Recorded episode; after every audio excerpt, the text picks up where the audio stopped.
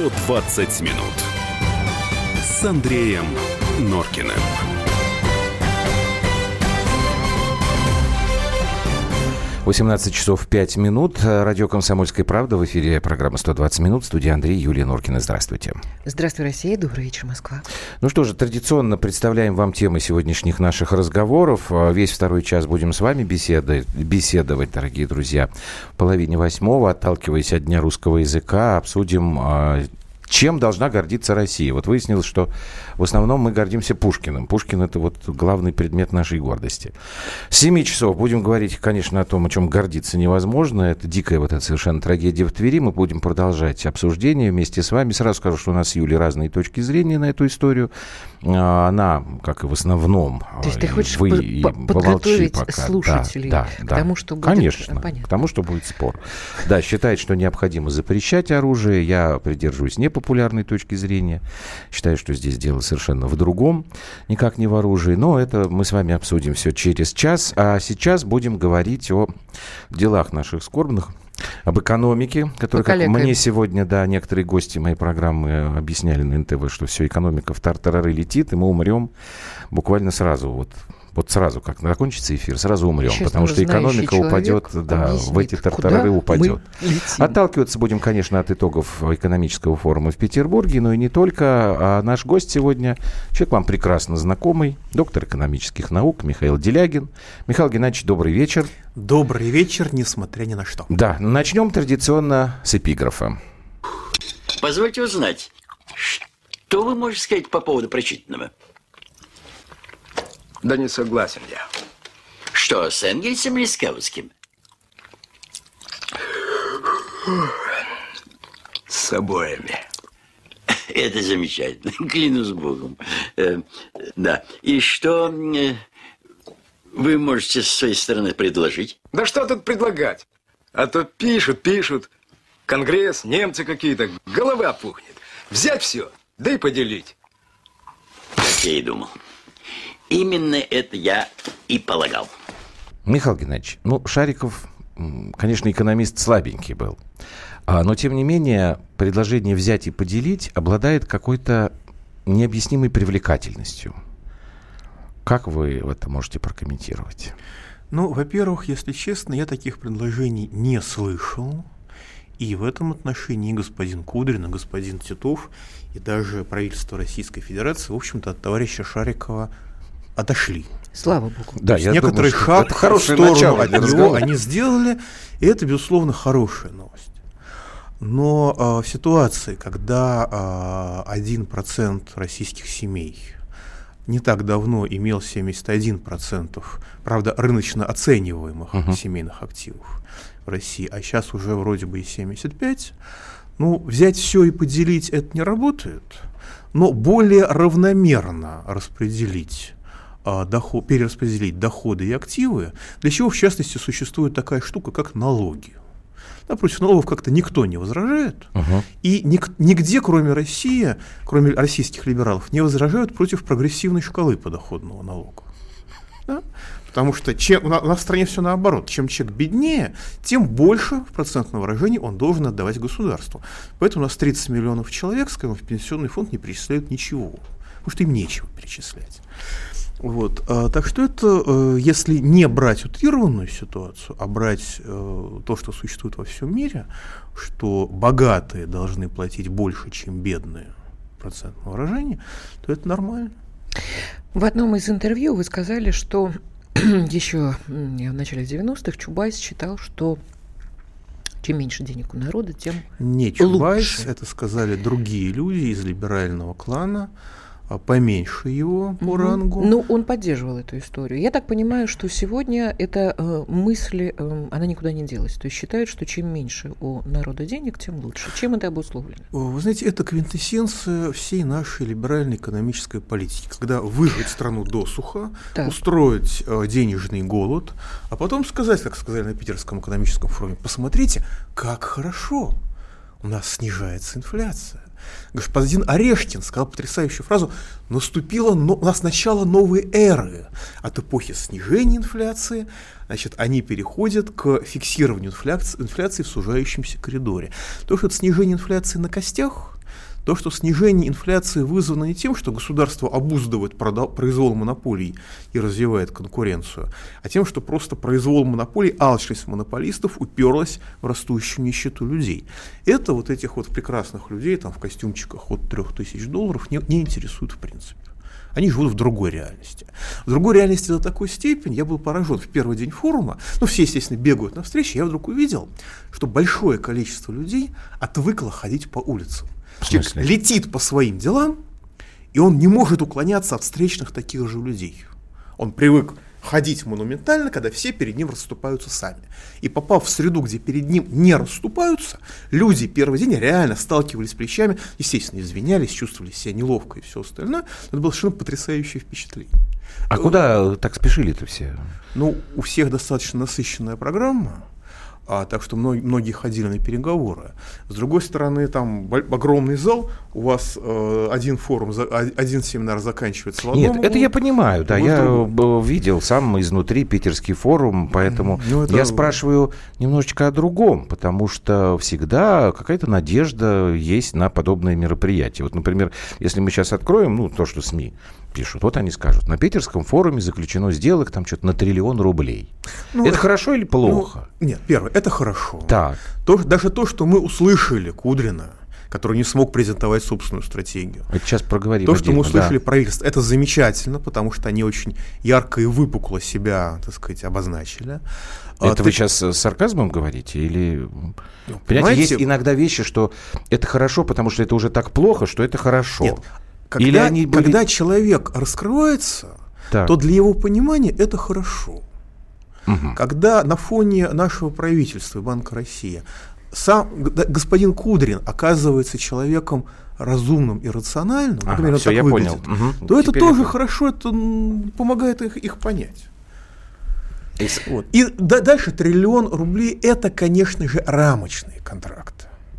А какая часть этих рамочных контрактов дойдет до дела, непонятно. Там министр, э, замечательный совершенно человек, министр экономического развития Крыма, сказал, что 290 миллиардов рублей заключено соглашение об инвестициях в Крым. Понятно, что это рамочные. Uh-huh. Если дойдет до так сказать, уже конкретных инвестиций, дай бог, если 20% от этой суммы туда придут там, в ближайшие два года, но это все равно хорошо.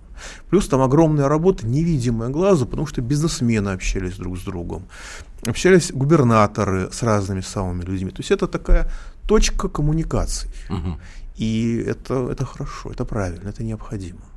А для народа-то это какое-то значение имеет? Ну, если губернатор договорился, если губернатор договорился о привлечении инвестиций в свою область, там будут рабочие места, не очень много, потому что высокие технологии, там будут налоги, людям будет легче.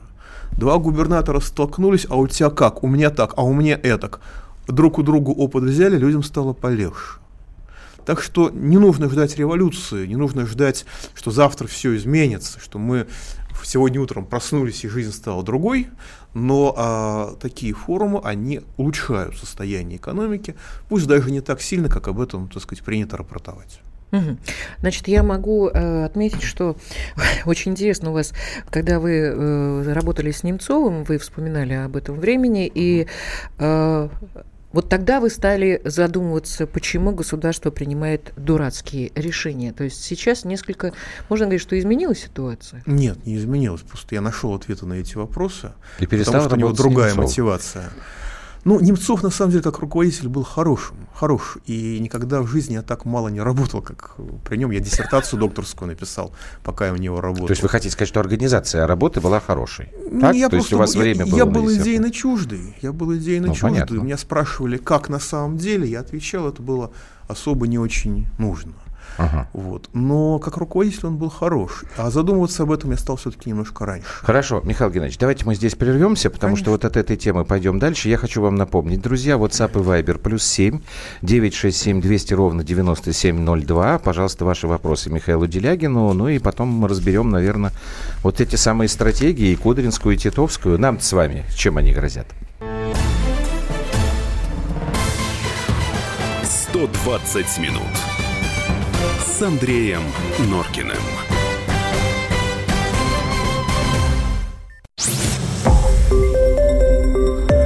Радио «Комсомольская правда». Более сотни городов вещания и многомиллионная аудитория. Ставрополь 105 и 7 FM. Эм.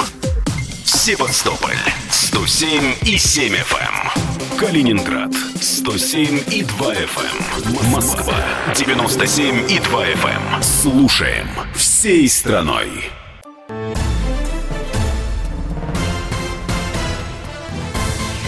«120 минут» с Андреем Норкиным.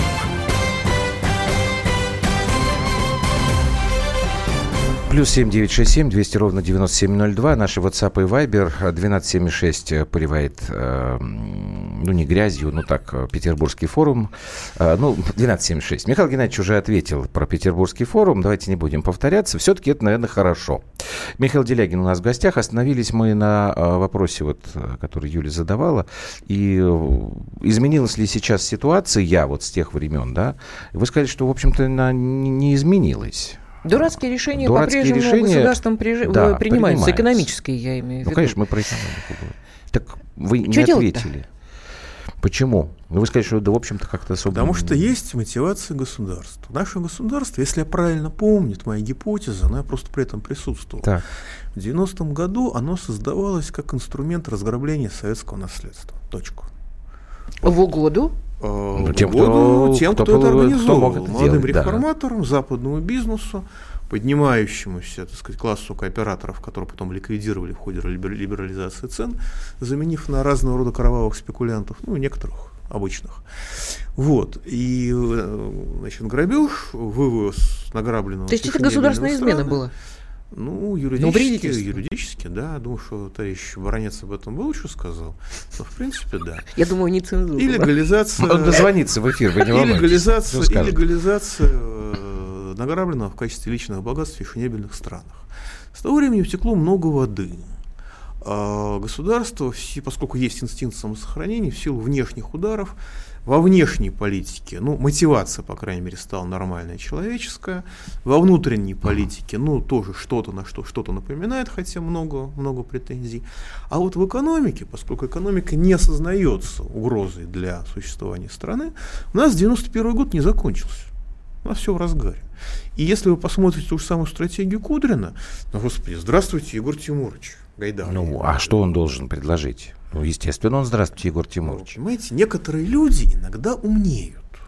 И это вселяет веру в человечество. Не всегда, иногда просто стареют. И когда люди стареют не умнее, ну, как бы мир изменился за четверть века. А что в кудринской стратегии, Михаил Геннадьевич, вам кажется, э, ну, я мягко скажу, неумным? Ну, неумным мне, во-первых, кажется отсутствие стратегии. Потому что когда а я вот кукареку на каждом углу про стратегию, стратегию, стратегию, меня приглашают ее презентовать, я иду ее презентовать, сажусь в кресло и говорю, я буду отвечать на вопросы. Угу. Причем ответы на вопросы абсолютно кусочные, абсолютно разрозненные. Ну и, например, вот то, что внятно сказано, за 7 лет государство должно избавиться, освободиться от государственной собственности в нефтегазовом секторе. Вопрос почему? Ответа два. Во-первых, потому что нефтегазовому сектору без государства лучше. Ну, это безусловно. А, и во-вторых, не всегда, не всегда, не факт. Вот я не уверен, что Лукойлу лучше, чем Роснефть, например. А. Я не уверен, что Новотеку лучше, чем Газпром. Новотек частная компания. Угу. И во-вторых, потому что он сослался на министра энергетики Новака, я совершенно не сомневаюсь в том, что это правильная была цитата, господин Новак сказал, что вот вы знаете, вот у нас в угольном секторе компании частные, и так это хорошо, они к нам не, не пристают, они все свои проблемы решают сами, у нас нет никакой с этим мороки. То есть это лучше частному бизнесу, это лучше бюрократии, а государства, народа и общества, представления господина Кудрина, в принципе, нет. Вот в системе ценностей этих понятий не а существует. А какая там главная ценность, если вот шкалу какой-то придумать? Вот все знают про кучки Кудрина, а вот если мы с вами сейчас попытаемся понять, у Алексея Леонидовича есть какая-то шкала ценностей, наверняка есть, да? Что там на первых строчках тогда стоит? Ну, если брать реально, то на первых строчках все-таки он человек либеральный, uh-huh и он человек, ну, не из первого поколения реформаторов, но из второго, я думаю, на первом месте интересы глобальных финансовых спекулянтов. Вот что хорошо не для General Motors, для какого-нибудь Goldman Sachs, то хорошо для России. Точку. А насколько это правда? Это не соответствует действительности. Почему? Скажем так, потому что глобальную конкуренцию никто не отменял. Так. И никто не будет развивать вас просто так. Можно если, чуть поближе? Я, да, если мы сможем, если мы можем защитить свои интересы, использовать там чужие финансовые ресурсы для решения своих задач, да, если это взаимное сотрудничество, такое бывает. Но это требует очень больших усилий. Классический пример Китай. То, как сотрудничаем мы, у нас грабят, а мы радуемся. Ну, простой пример. Не используем остатки средств федерального бюджета на 1 мая – 6,3 триллиона рублей. Из них эквивалент 5 триллионов вложено, ну почти 5, вложено в ценные бумаги развитых стран. Они не работают на Россию, они работают на наших стратегических конкурентов. Если сказать либералу, что это странно, вам ответят, что это единственный возможный выход, потому что э, инвестировать деньги на благо России нельзя, ну просто нельзя, вот не бывает такого, чтобы деньги народа служили народу. Вот в понятии либерала этого не существует. Вот uh-huh. в проведении атеиста не существует там левых, uh-huh, домовых uh-huh. и религиозных символов, а в их сознании не существует вот этого. И во-вторых, раз уж мы деньги не тратим на нужды России, их нужно где-то хранить, а американские ценные бумаги самые надежные. А вот, место. Михаил Геннадьевич, сейчас, Юля, извини, пожалуйста, угу. мне пока да, я да, просто да, про да, это да. уже проговорил. Вот объясните угу. мне тогда этот парадокс. Вот когда ко мне приходит в телевизор, да вы видели это сами и участвовали тысячу раз в этих спорах. Ведь что нам говорят уважаемые либералы? Они как раз кричат, вот я сейчас цитировал сегодня, что экономика наша летит в тартарары, все, мы сейчас, мы делаем все неправильно. И, и, ну, подождите. Ведь тогда получается, что мы делаем ровно то, что советуют либеральные специалисты. Да, и а я никак не пойму. Как ну, во-первых, мы это делаем недостаточно последовательно. Мы а. еще не уничтожили Газпром. Мы еще не, не отдали, э, так сказать, государственную собственность, которая, вообще-то говоря, должна быть общенародной, мы не всю ее отдали нашим конкурентам. А с другой стороны... То есть мы еще недостаточно либеральны, Мы получается. еще недостаточно уничтожили свою страну. А с другой стороны, с другой стороны, это высший пилотаж, когда либералы вроде Кудрина обвиняют государство в том, что оно проводит их собственную политику. Если послушать господина Кудрина, у нас не развивается наука, у нас не развиваются технологии, у нас беда с инфраструктурой, это нужно немедленно исправлять. Святые слова. Угу. Только он обвиняет государство в, результате, в результатах своей собственной политики, которая продолжает и, продолжается и сегодня. Миш, я вот так слушаю вас и понимаю, что политика государственной измены, она продолжается. Ну, я Извините думаю, что за да. жесткую формулировку. Я но да ты известна мне, своими жесткими мне формулировками. Как нет, Андрюш, я простая русская баба, которая смотрит как обыватель на все происходящее. Ну, если я хотел бы уточнить. И у меня никак не, э, я, у меня никак не, в голове-то не укладывается. Это... Понимаете? А вот вы говорите о государственной измене с точки зрения российского государства. Правда? Конечно, меня а вот интересует моя себе, семья, не моя а семья, вот а мое себе, что ваша семья, что ваша семья живет в Лондоне, или в Австрии, или не, в Штатах. Не живет и не нет, будет. Нет, жить. я понимаю, что она не живет и не будет. Вот представьте себе, что она была бы там. А скажите, пожалуйста, а с точки зрения какого государства вы смотрели бы на судороги uh-huh. Российской Федерации? Вот если один из наших первых вице-премьеров раньше владел скромным завком в, Авс- в Австрии, некоторым количеством роскошных квартир в Лондоне, теперь он их арендует неизвестно у кого. У них отсутствует понятие служения Отечеству. Вообще это такая, э, это такая э, э, розовая патока, так, такие сопли розовые, когда мы говорим об Отечестве и о том, что его нужно защищать и его нужно оберегать и восстанавливать экономически. Для них не существует этой истории. Там только бумажка, что ли, вот Нет, эта ну, долларовая. Может быть, это, это и существует, это? ну как вещь третьестепенная. Ну тогда это Мне один просто... из гайдаровцев сказал в 92 году, что ты пойми, если здесь будет социальная революция, а это было в, крити... в мае, критическая ситуация была, здесь будет социальная революция, мы будем почетными политическими беженцами в любой фешенебельной стране мира. А вот если меня не пригласят на следующую конференцию, имелся в виду Вашингтон, то вот это уже будет катастрофа. Это очень четко ранжирование, очень понятно. Ну что, опять паузу нам надо делать. Вот э, ужасно, но, ну, к сожалению... Чего ужасного? Четверть Уж... века это длится, простите. Нет, я, я, я, я говорю ужасно про другое, что приходится прерываться. А про то, что длится четверть века, у меня следующий будет вопрос все-таки, как мы тогда держимся? Михаил Делягин у нас в гостях, не уходите, сейчас короткая пауза, и мы продолжим. 120 минут с Андреем Норкиным.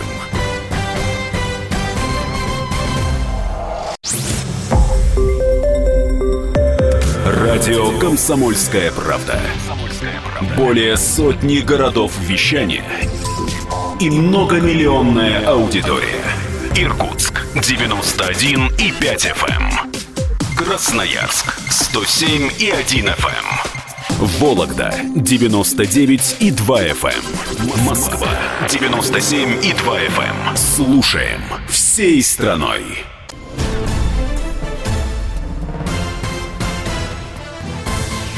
«120 минут» с Андреем Норкиным. 18, 18, простите, 32, 120 минут. А, WhatsApp Viber плюс 7967 200 ровно 9702. Доктор экономических наук Михаил Делягин. В гостях у Андрея Юлии Норкина. Юль, ты хотела задать вопрос. Да, сегодня э, Набиулина э, сказала о том, что экономика растет по оценкам э, Центрального банка. Уже три квартала как. А я помню, как вы сказали, что что рассказывать Набиулиной о том, что Банк России обязан обеспечивать экономический рост, то же самое, что кролику рассказывать о пользе воздержания. Может быть, ей уже кто-то сказал это уже? Ну, наверное, это, кролику объяснили это... убедительно. Сейчас я буду Эльвиру Захипзадну защищать. Хотя, так, скорее, давайте. скорее, она просто увидела, что есть некоторый процесс и решила им воспользоваться. Но если в мире что-то происходит хорошее, это же надо поддержать. Хорошее происходит. Нет, потому не что в мире, у нас. У нас, у нас Росстат, растет. у нас Росстат изменил методику подсчета статистических показателей. А-а-а. И они резко улучшились. Причем показ... он улучшил показатели так, что, по-моему, они сами не контролируют, что с этим происходит, и им пришлось отдать Росстат под контроль Минэкономразвития, чтобы хоть Минэкономразвитие там навел хоть какой-нибудь порядок. Два примера. В январе месяце у нас грузооборот железных дорог вырос на 11,1%. Ну, так не так. бывает. Почему? Вот если, потому что это очень инерционный показатель. Железные дороги, в принципе, используются, с одной стороны, они используются довольно интенсивно, с другой стороны, у них вопросы безопасности. Если слишком интенсивно будете использовать, они начнутся аварии. Я понял. Вот Крымский угу. мост, когда введут, у нас не будет такого роста грузооборота. И то. Это нужно второй бам построить, да еще и загрузить его к этому. То есть это просто статистика? Это вот так, это так, вот такие штучки, да? Непонятно, где здесь ошибка. Просто вот, например, друг, э, пример другой, да? А, вот я, я сейчас цифры там не вспомню, но скажут, что ФСК то есть вот наша наследница РАО ЕС, вот они тоже показывают э, данные, э, насколько у нас идет рост потребления энергии, э, электроэнергии. О чем это говорит? Как они говорят? Это говорит о том, что строятся новые производства, новые дома, там, ну, и как бы идет развитие, это понимаете? И когда я это слушаю, ну, в общем-то, да, я с ними соглашаюсь, потому что я вижу, что происходит вокруг моего дома, сколько там строится всего. То есть Значит, люди работу есть, находят. Конечно, ну, получается. Жизнь так? не беспросветна. У нас очень много всего нового создается. Так. Просто когда речь идет об повышении э, потребления электроэнергии, ага. то это с одной стороны стро- что-то строится новое, а с другой стороны снижается эффективность использования этой самой электроэнергии. Потому что у нас сейчас потери в сетях, если я правильно помню, в два раза выше нормативных. А итоговый результат э, как бы а говорит результат, о том, да. что хорошо. Но, понимаете, это вопрос спорный, ага. можно обсуждать. Еще один бесспорный ну. момент. Ну. У нас в феврале месяце был промышленный спад, такой внезапный, сильный. Промышленный спад за счет сокращения водоснабжения на 20%. То есть, если верить Росстату, ну, почти на 20%. У нас в феврале 2017 года, по сравнению с февралем 2016 года, на 20% сократилось водоснабжение. Это не мы стали пить меньше на 20%. Это все технические нужды, все водопроводы, все заводы упало на 20%. Так не бывает. Что, воды нет? Ну да, вот так не бывает. Я знаю. Так просто не бывает кто виноват. Я, я а, выпили да, если, да, если вы, в доме нет воды, Не, не, выпили, выпили, выпили ЖД, это старая поговорка. Сейчас, а звучит, а если в кране нет воды, выпили русские.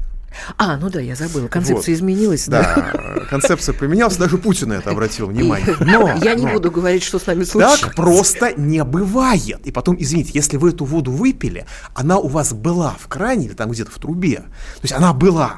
А вот объем водоснабжения, он же считается не в квартире, он считается на резервуаре. То есть этой воды не было. Ну, подождите. Все И равно, когда на основании вот... такой статистики нам начинают рассказывать про инвестиционный рост 2,3%. Начинают рассказывать про экономический рост, который длится три квартала подряд. Да. Замечательно, коллеги, прекрасно, великолепно. А чушь люди этого не замечают? Люди, а вы чего этого не замечаете? Нет, ну подождите, что значит люди этого не замечают? Вот все-таки объясните мне, пожалуйста, я сегодня э, адвокат либерального нашего Дьявол, Продажный старикашка. финансовый э, сектор. А за счет чего мы тогда все-таки держимся? Вот 1276 как активный, он вот пишет, а держимся мы как раз потому, что пока обходимся без экономической стратегии Кудрина. Ну, 1276, я с вами не согласен, потому а, что только все... Как только что? мы прислушаемся к Кудрину, мы сразу заживем по-другому. я... Мы сразу умрем, если я правильно понимаю. Слушайте, ну, ну не может такого быть. Значит, ну, первое. Значит, первое. Что мы же, да, вот я принадлежу к проклятому поколению, как сейчас думают, ну, который в школе все, учил в астрономию. Да. Я помню, что Земля вращается вокруг Солнца по эллипсу, да. и при этом еще вращается вокруг своей оси, и Солнце тоже куда-то летит. То есть мир летит в тартарары, это его нормальное повседневное состояние. Первое. Второе. А, извините, у нас цена нефти в январе прошлого года была 27,7 долларов за баррель, свалившись со 114, по-моему. Да куда? даже больше там. Ну, Сейчас мы переживаем, что она ниже 50. Здесь и экономика привыкла, и э, как бы аппетиты все-таки поумерились у разного рода хороших и нехороших людей. И бизнес уже к этому приноровился. И при этом цена нефти выросла, ну, худо-бедно, но почти в два раза. Да. Это большой приток доходов. Дальше мы живем за счет того, что государство, конечно, все неэффективно и так далее, но отнюдь не бездельничает. В прошлом году государство начало а, поддерживать производителей сельхозтехники. В результате этого в октябре... Но это вынужденная история, надо знаете, сказать. Знаете, да? 90-е годы, 90 годы, когда все умирало, ну, санкций не было. было невынужденно. А, и э, можно поддерживать, э, можно, можно убивать свою экономику и под санкциями. Еще раз, государство без принуждения дало ничтожную сумму 9,9 миллиардов рублей. На а что это? это воля, э, политическая воля нашего воля? президента? А, это сельское, сельхозпроизводители этого добились. Это лоббирование, угу. в хорошем смысле слова. Ну и, наверное, воля президента или кого-то еще. На этот год поддержка продолжилась. Значит, сельхозмашиностроение резко выросло. И я видел в российских регионах эти новые тракторы, которых не было бы, и комбайны, которых не было бы, если бы государство эти вещи не сделало. Это хорошая новость? Хорошая. Хорошая. Хорошая. Да, э, пресловутая московская реновация. Да, людоедство, дурацкие правила, нарушение санитарных норм и так далее. Но людей все-таки немножко, но улучшают жилищные условия. Угу. Вот. Если убрать специфический собянинский стиль, как это сделано, если бы это сделать по-хорошему, то это было бы хорошо. И для многих людей, которые сейчас ютятся черти где, черти как, даже в Москве, для них это будет хорошо. Просто далеко не для всех. Но для одной трети будет Нет, ну точно, вы сами а говорили, что не может быть вот так вот раз, и мы проснулись э, в райских условиях. Нет, я не говорю про райские условия. Я говорю, что а, у страны огромный инстинкт самосохранения, у людей огромный здравый смысл. А вот если вот, мы извините, тогда... я общался да. с полутора десятками губернаторов, пусть угу. даже по формальным поводам. Я людям смотрел в глаза. Я не могу сказать ни про одного из них, что он плохой хозяйственник. Ну, один только может быть туда-сюда. Да, они стараются, они работают. То есть Россия-то работает. Вот у меня самое страшное впечатление от этого питерского форума, что вот люди работают, люди пашут, люди крутятся, люди выдумывают фантастические вещи. Например, вы, наверное, не знаете, что мы являемся мировым лидером по технологиям виртуальной реальности. Фирма не из Москвы, не из Питера, фирма из Твери. Мировой лидер, который бьет и Facebook, и всех, и Google, и всех-всех-всех.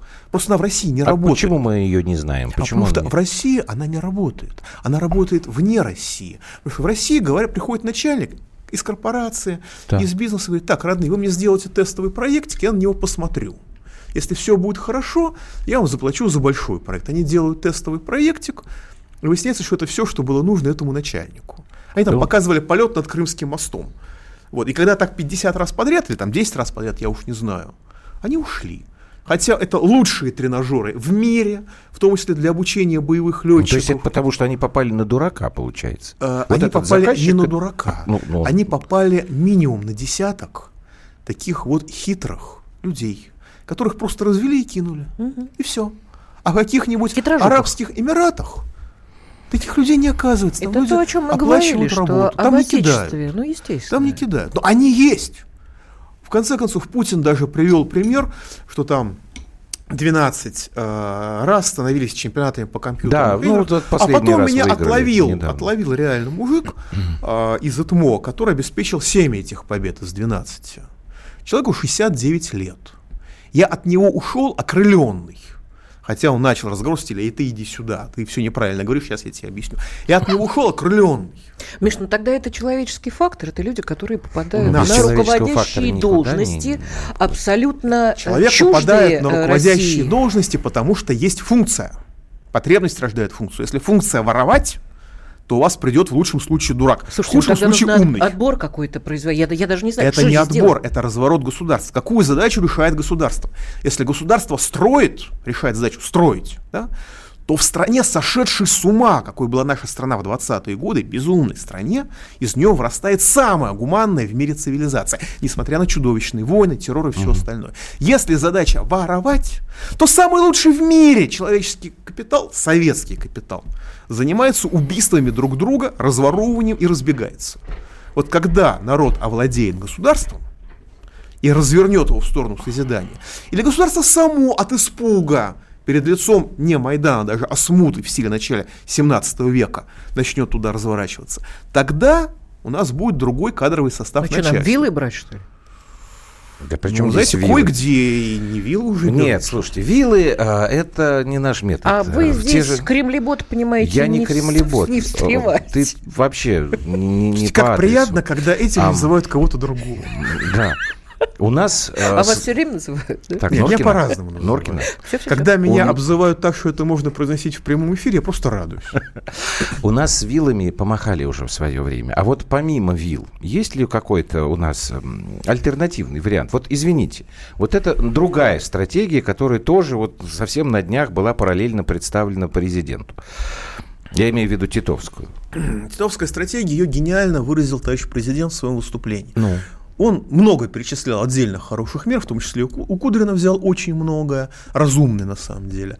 После чего сказал, да, но это будут точечные изменения, которые не повлияют на конкурентную среду в целом. Я специально дал это поручение... про Кудринскую. Нет, это он Нет, сказал это про, про... Про, про свою. И вот я специально дал поручение правительству, чтобы они проследили, чтобы не повлияли на конкурентную среду. Как выглядит наша конкурентная среда, я думаю, мы понимаем. То есть вот у Титова это точечные изменения, которые ничего в целом не изменят, просто потому что они точечные. Так, давайте сделаем еще один перерыв, постараемся как-то все-таки понять, что же нас ждет с вами дальше. WhatsApp Viber плюс 7967 200 ровно 9702. Михаил Делягин в программе «120 минут» на «Комсомольской правде». 120 минут с Андреем Норкиным.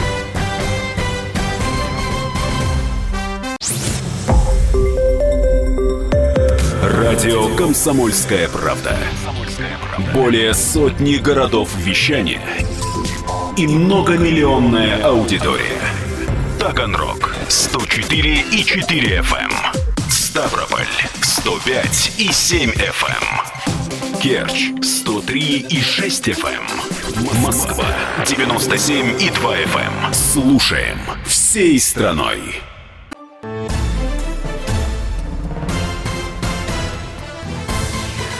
120 минут с Андреем Норкиным.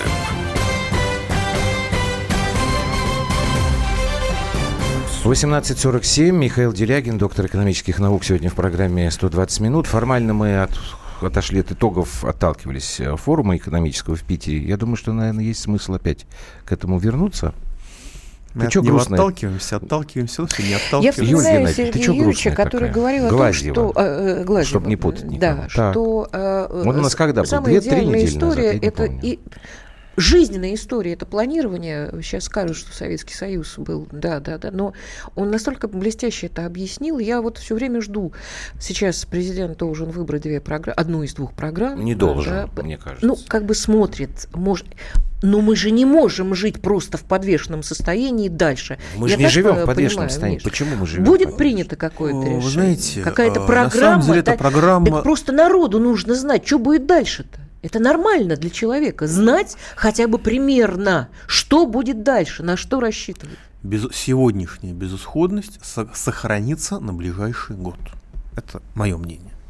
Что касается президента, он сейчас находится в положении человека, который стоит на вокзале. И ему нужно выбрать из трех наперстков. Ну, поскольку это президент, он в привилегированном положении, у него два наперстка. Один Кудрин, который «Здравствуйте, 91 год», и второй программа Титова, которая хорошая, то есть точечные инвестиции в ключевую отрасль, в ключевые направления и так далее, но отличается от глазевской стратегии от тем, что там отсутствует главное. Там отсутствует ограничение финансовых спекуляций, а это значит деньги, которые будут направляться в реальный сектор, или будут маленькими, ни на что не повлияют, или они все будут на валютном рынке, здравствуйте, 92 год, девальвация, обрушение и все остальное. Вот, он между этим выбирать, на мой взгляд, не будет. Почему Глазева исключили из подобной программы? Ну, слушайте, недобросовестной конкуренции никто не отменял. Глазьев идеологически чужд либеральному клану это друг, как бы они, он, он религиозно для них неприемлем. Ну, потому что тогда они скажут, То здесь нет... Аглазьев, Аглазьев, если Кудрин, это здравствуй, 91-й, а Титов, здравствуй, 92-й, об... Глазьеву скажут, здравствуй, Советский Союз да со своей пожалуйста. плановой экономикой. А, что они говорят? Вы знаете, есть они про это и говорят. Не, они много чего говорят. Они, например, полностью замалчивают главную часть стратегии Глазьева, это ограничение финансовых спекуляций. Именно для того, чтобы можно было инвестировать Потому в экономику. что многие из этих людей не смогут себе опять в кормушку набивать. Так я понимаю? Ну, отчасти, потому что они служат глобальным спекулянтам, даже честные, даже их честная часть. И для них это противоестественно. Честный спекулянт. Но я хочу сказать, смешно. что... Нет, ну, mm. честный менеджер финансового спекулянта. Менеджер, да. А, но я хочу сказать, что, знаете, а плановая экономика была не только в Советском Союзе. Планирование же было разное. И во всех развитых странах в той или иной форме, под разными названиями, оно существовало. Да, как мягкое, не как административное. У нас же тоже административное планирование существовало только по форме. На самом деле все планы корректировались и пересматривались по ходу их исполнения, в зависимости от реальности. Это условия индустриальной экономики. И условия постиндустриальной экономики тоже, потому что не может существовать интернет, если у вас в результате ваших технологических ошибок нет света. Ну, не бывает. Угу. Вот. Поэтому это технологическое требование планирования экономики. И люди, которые отрицают плановое хозяйство по любым причинам, они выступают против нормальной жизни, против существования развитой экономики. Они выступают за Гаити, который тоже очень либеральный экономический режим. С политикой некоторые проблемы, но нельзя людей удерживать на четвереньках демократическими методами. Не получается. Стрелять приходится. Товарищ Пиночет это всем объяснил очень убедительно. Не случайно наши либералы на него втихую, по-моему, до сих пор молятся. Да, это я абсолютно готов вот. подтвердить, я это неоднократно слышал. Вот. И э, ситуация достаточно простая. Глазьев, конечно, он говорит о том, что известно нам, о том, что у нас было, о плановой эконом... о мягкой плановой экономике, о стратегическом прогнозировании, и так даже закон такой приняли. Но все развитые страны стали развитыми по единственной причине. На уровне зрелости финансовой системы, которую мы сейчас проходим, они ограничили финансовые спекуляции. Ограничивали по-разному. Американцы институционально сказали, эти банки могут спекулировать, а эти не могут. Угу. Японцы регулировали структуру вложений банков. То есть, пожалуйста, можете поспекулировать на валютке, только 90% от этой суммы вложите сюда, такую же сумму вложите сюда и так далее. В Европе вообще в 80-е годы еще существовало прямое валютное регулирование в стиле Советского Союза, просто мягче и так далее. Но без этого вы вкладываете деньги в экономику, они завтра уходят на спекулятивные рынки, потому что там выше прибыль, там большие надежды, ну просто это спекулятивный рынок, он сверхприбыльный. Э, и это категорическое условие. И об этом, об этом все молчат, и это все либералы придают анафеме точно так же, как прогрессивную шкалу налогообложения, потому что без этого нормальной жизни не будет. И в этих двух вопросах, прогрессивная шкала и ограничение финансовых спекуляций, а, как в капле воды проявляется абсолютная несовместимость либеральной идеологии, то есть идеологии глобальных финансовых спекулянтов, идеологии финансовых цунами, которые сносят целые страны, с несовместимостью с нормальной человеческой жизнью. Когда хочется построить, хочется иметь домик, и не в Париже, а дома, и нормально в нем жить. Ну, тогда это какая-то обреченность здесь. Вы искали вот Почему эту... обреченность? Ну, а потому что я вам сейчас объясню, Михаил Геннадьевич. Что, а... мы царя снесли, Советский Союз снесли, я Кудрина не... не снесем? Вот смотрите, я никого не хочу сносить, потому что я категорически... Мне не нравятся вот такие сносы, да? Я тут в этом смысле Никому не сторонник эволюции, а не революции. Ну, ты не Но хирург, если конечно, Я не хирург, не, не надо быть хирургом. Нет подождите, ничего страшнее, чем хирурга, которому нравится резать. Подождите, подождите. Я говорю не об этом, а о другом. Ведь э, кто принимает эти решения, кто разрабатывает там, эти предложения, кто руководит страной, я имею в виду экономически и финансово. Мы сейчас, как я понимаю, учим будущих специалистов ровно на той самой платформе, от которой вот сейчас Михаил Геннадьевич так пламенно предлагает отказаться. То есть мы через некоторое время получим еще категорию людей, которые придут работать, они будут продолжать ту же самую линию. Вот почему я говорю это. То есть нам надо ждать очередного цунами финансового, который снесет там все страны и опять будет долбать по нам.